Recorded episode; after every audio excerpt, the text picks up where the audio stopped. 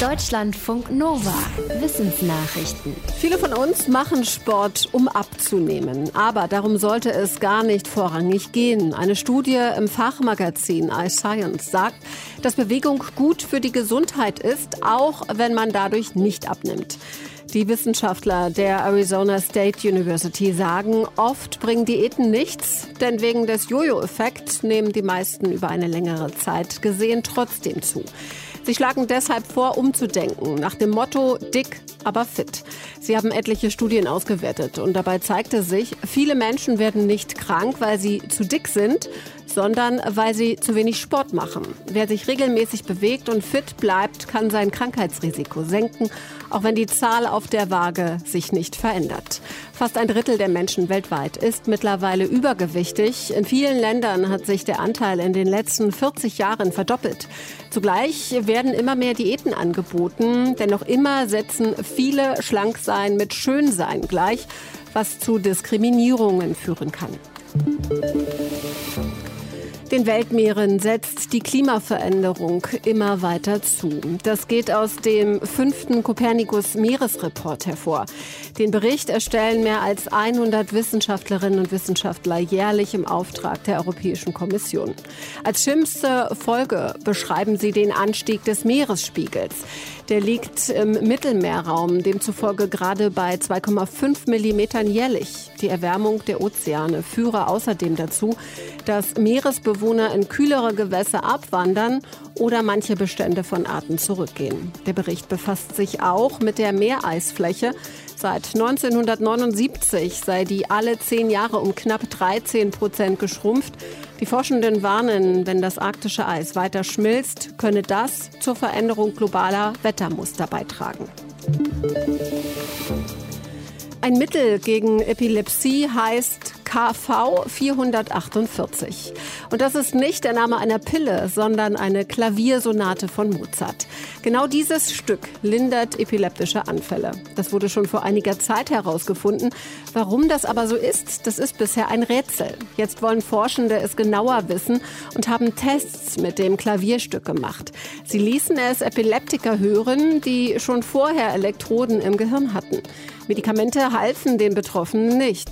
Aber auch bei ihnen zeigte sich, das Klavierstück von Mozart tat ihnen gut. Die typischen Spitzen, die man bei Hirnstrommessungen von Epileptikern sehen kann, verringerten sich deutlich. Andere Titel oder gar die Lieblingsmusik hatten dagegen keinen Effekt.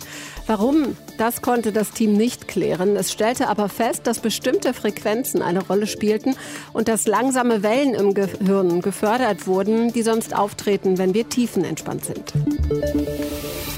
Welcher Spitzenkandidat für die Bundestagswahl ist der beste Redner oder die beste Rednerin? Das hat sich der Verband der Redenschreiber angeschaut. Ergebnis? Christian Lindner von der FDP. Die Präsidentin des Redenschreiberverbands sagte im Deutschlandfunk, Lindner benutze eine bildhafte und verständliche Sprache, ohne andere schlecht zu machen. Auf Platz zwei und drei kommen Annalena Baerbock und Robert Habeck von den Grünen. Unionskanzlerkandidat Armin Laschet ist aus Sicht des Verbands eigentlich ein guter Redner. In diesem Wahlkampf seien ihm aber immer wieder schiefe Sprachbilder unterlaufen. Zum SPD-Spitzenkandidaten Olaf Scholz sagen die Redenschreiber, er sei authentisch, aber wirke gebremst. Die Redenschreiber haben die Auftritte der Kandidaten in den letzten zwei Monaten bewertet, anhand von mehr als 60 Kriterien, unter anderem Aufbau, Struktur und Publikumsorientierung. Vor zehn Jahren eskalierte im benachteiligten Londoner Viertel Tottenham eine Demo.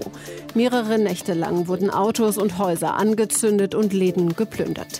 Ein Psychologieteam der University College London wollte herausfinden, wie es zu solchen Krawallen kommen kann. Immerhin zerstören da Menschen ihr eigenes Stadtviertel und haben nichts von der Gewalt, sondern setzen sich nur dem Risiko aus, festgenommen zu werden.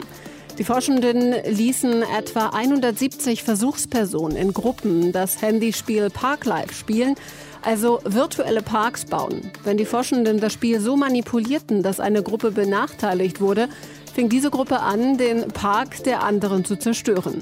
Obwohl das gleichzeitig hieß, dass die Ressourcen fehlten, um den eigenen Park schöner zu machen. Die Forschenden schließen aus ihren Versuchen, Unruhen haben weniger mit aggressiven Einzelpersonen zu tun, sondern mit der gesamten sozialen Situation und Ungleichheiten. Sie sagen, dass man nach Krawallen nicht die Täter verteufeln, sondern die Ursachen für die Krawalle untersuchen sollte und dass Krawalle möglicherweise verhindert werden können, wenn es weniger wirtschaftliche Ungleichheiten in der Gesellschaft gibt. Es gibt nur noch extrem wenige Siam-Krokodile. Deshalb sorgt eine Entdeckung in Kambodscha jetzt für Begeisterung. In einem Schutzgebiet am Skrepok-Fluss wurden acht Jungtiere fotografiert. Mitarbeitende des kambodschanischen Umweltministeriums und des WWF haben die Schlüpflinge während der Brutzeit aufgespürt. Ranger sollen die Krokodilfamilie jetzt rund um die Uhr bewachen. Die Forschenden sagen, dass es der erste Fotobeweis seit zehn Jahren ist. Eine WWF-Mitarbeiterin sprach von einem Durchbruch. Jetzt gäbe es wieder Hoffnung, dass Siam-Krokodile in freier Wildbahn überleben können.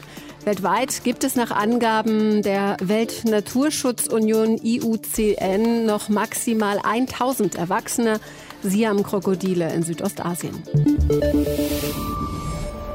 Deutschlandfunk Nova